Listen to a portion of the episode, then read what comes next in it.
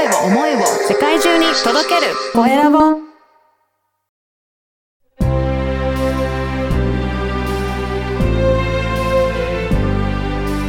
経営者の志。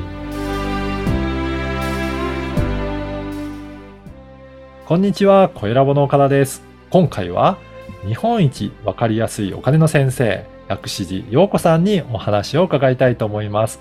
薬師寺さんよろしくお願いします。よろしくお願いします。こんにちは。はい。まずは自己紹介からお願いいたします。はい。大阪で、えっ、と、ファイナンシャルプランナーのとして、えー薬師寺陽子、あの、ファイナンシャルプランニング事務所というものを開業して、あの、FP をやっております、薬師寺陽子と申します。よろしくお願いします。よろしくお願いします。あの、薬師寺さんは、あの、どういったきっかけでこの、えー日本一わかりやすいお金の先生ということで 活動を始めていらっしゃったんでしょうか？ありがとうございます。ははいい。私実は、あの、証券会社で12年、はい外資系の生命保険会社で5年、うんずっと、あの、金融商品の販売の営業の仕事をしてたんですね。うん。で、そもそも、私自身がちょっと、あの、新婚で大阪に引っ越してきた時に、ちょっとお金のトラブルに巻き込まれて、お金のことをちゃんと考えることが、あの、た機会があったので、その業界に入ったんですけど、売る仕事を長年したので、もう2年前からは、今度は、こう、私が感じたうん。相談したいなとか、うん。あの、ちゃんともっとお金のことを分かりやすく伝えてほしいなっていう原点に戻ろうと思って、今独立して、金融教育とか、お伝えすることとか、相談に乗るっていう仕事をメインにやってるんですね。へえ。はい。このお金のことってどうですかね、はい。あの今の日本の人たちってどはい。れ、どれぐらい知識があるかなっていう感じてらっしゃいますかね？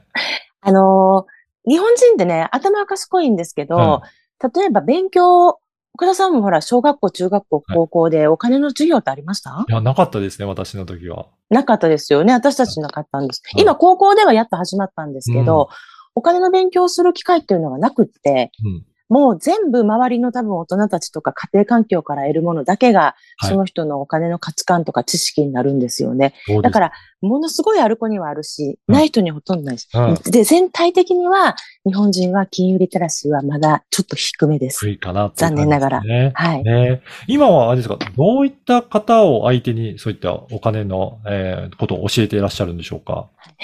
今は、あの、ありがたいことにちょっと紹介とか依頼とかで、うんあの、例えば大学生に単発で授業やってとか、はい。この子供た、夏休みの子供たちにキッズマネーやってとか、あといろんな団体で少しお金のことを話してほしいっていう、うあと、ファイナンシャルプランナーとしての先生として授業に来てっていうようなことが今は多いんですね。はい。だからまあ言ったら、ちょっと求められてるところに、あの、行ってるっていうイメージです。じゃあ皆さんちょっと興味あるんだけど、はいよく習ったことないのでわからないので、い、ろいろ勉強していきたいなっていう人にはい。お伝えされてる感じですかね。はい。うん今だと、あの、具体的にお伝えしてる、お話ししてる内容としてははい、どういった内容があるんでしょうか、そうですね。やっぱりあの、ベースはうん、今のこれからの日本って、やっぱり自助努力って言って、うん昔みたいに年金とかね、あの国民健康保険が充実している時代ではなくなってくるから、はい。自分のことは自分でちゃんとお金の管理しないといけないよっていうことなんですけど、はいそこからやっぱり来年始まる積み立て NISA とかうん NISA とかのお話とか、イデコっていう確定拠出年金の話とか、うんお金を管理したり増やしたりする方法っていうのは、まあ、いろいろあるよねっていう話を。をちょっとわかりやすくはい説明できるようにしています。うんじゃあ、そういったお話を聞いて、じゃあ皆さんやんなきゃいけないなっていう感じを持っていただいて、はいじゃあやってみようっていうふうに、なんか行動していただけるっていう感じですかね。そうですね。あの、はいこ、あの、個人でお話、割と少人数でやるところは、皆さんやっぱりじゃあちょっとやりますって言って、はいあの、ニサを、積み立てニサを始めてみましたとか、はい。じゃあまず、その運用よりも預金を、お金を貯めることとか、保険とかの方からやってくださいとかっていう方、まあ、ある、ある意味、実践とか行動を起こしてくれる方はうん、今の段階では割と多いですね。そうなんですね。はい。じゃあ、人によっては、あの、そういった金融商品を購入した方がいい方もいるし、まずは、はいえっ、と、お金をあ貯めていくところからっていう、そうです、そうです。それぞれやっぱり事情は違うっていう感じですかね。そう、お金のことに関してはもう十人十色なので、はい私の話すセミナーは一般的な話であって、あとは聞かないとわからないんですね。うん。はい。やっぱりそれぞれの方の状況に応じて、うんどういったことを取り組んでいったらいいのかっていうのがはい変わってくるっていう。では、それぞれの方が勉強して自分は何が必要なんだろうっていうのを、やっぱり知識身につけていく必要はあるんですね。そうですね。あだからそれぞれの方が身につけなければならない知識とかっていうのもそれぞれなので、ーうん。そこを一緒に見極めるお仕事が私の仕事かなとは思ってるんです。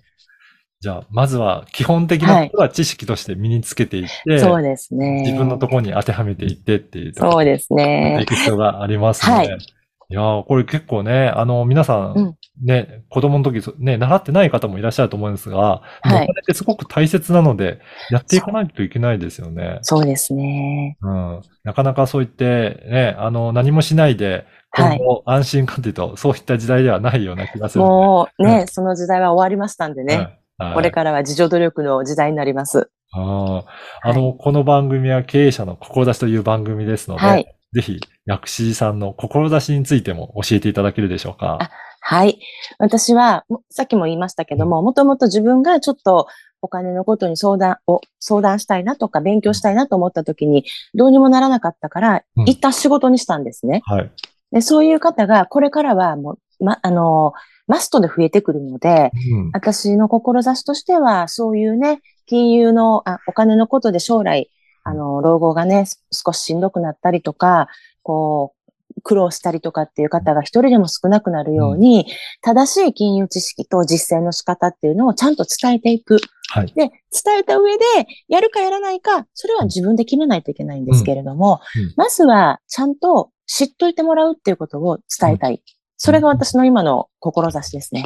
はい。ね、ぜひ皆さんね、知識としてまずは身につけていただいて、そこから選べるように、ど自分はどうしていきたいんだっていうのが、そうですできるようにね。なるといいですねいい。ですね。うん。あともう一つは、そういうことが自分でわからないときにはうん、こういうほら、プロがね、やっぱりいるっていうことを、に相談しに行くっていうことも一つの方法なんだよっていうことをね、うんあの、また覚えておいてもらいたいなっていうのも一つありますね。そうですね。困った時はに誰に相談していいんだろうっていうそところも、こなんですよそこもわからなかったりしますもんね。そうなんです。うんはい。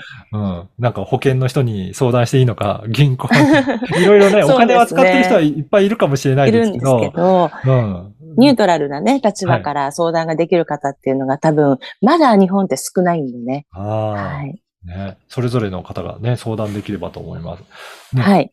ぜひね、いろんな方ね、あの、相談いただければと思うんですが、はい。あの、今、薬師さん活動としては、どういったことか、なんか教えられてるのは、教室かなんかやってるっていう感じでしょうか？どういった感じか教えていただけますか？はい。今、私自身がやってることっていうのは、特にコンスタントにずっとやってることっていうのはなくって、うん。はい。もう依頼されたものを今はこうさせてもらってるって感じ。あの、大大学で話してください、高校で話してください、こういうコミュニティで話してくださいっていう感じなんですけど、はいまあ、あのーただ、1ヶ月に1回だけ無料オンラインセミナーっていうのは2時間ぐらいやってるんですよ。はい。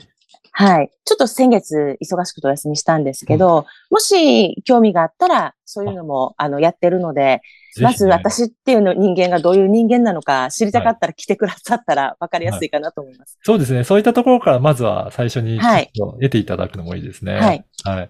今後はなんかこういったことをやってみたいっていうような、なんか思いとかありますか？はい。これからはうん、一つ明確なものがあってうん、実はあのー私、えっと、今来てもらってる人たちってのは割と前向きに、うん。えやってくれてる積極的な方が多いのですごい助かってるんですけれども、はい。本当は、あの、例えば会社で働いてる従業員さんとか、うん。主婦の方とか、うん。まだまだこれから知っていかなければならない人たちってまだ5万といてて、そこに入り込めてないので、はい。できれば会社の福利厚生として、従業員さんに定期的にきちんとお金の話が、あの、セミナーみたいなのができる、保険の先生みたいにうん何か質問とか相談したいことがあれば、来てねっていうような、そういう顧問契約っていうか、そういうね、なんかこう、お金の先生っうん。ていう立場に、会社のからとしてしてもらえるようなことができないかなと思ってるんです。そうですね。なんか、はい。ね、あの、経営者の方は、スタッフとか社員の方にお給料として払いますけど、そこからは、その社員の方がどう使うかだから、しっかりと学んでいただいて、はい。やっていかないと、自分でやっていかなきゃいけないですもんね。うんう。ん。お金の使い方がね、上手じゃない方が日本人って多いんですよ。うんうん。真面目に働くからお給料はちゃんと入ってくるのに、はい。あの、貯めれてないか、うん。預金だけに溜まってるとか、はいあー偏りが激しいですよね。じゃあ、まず、貯められてない人は、貯めることどうしてやったら貯めていくかも、しあの、学んでいきながら。じゃあ、はい貯めた後は、どうして運用をしていくかっていうところも含めて、そうですね。皆さんに知っていただいて、持っていただきたい知識ですね。はい。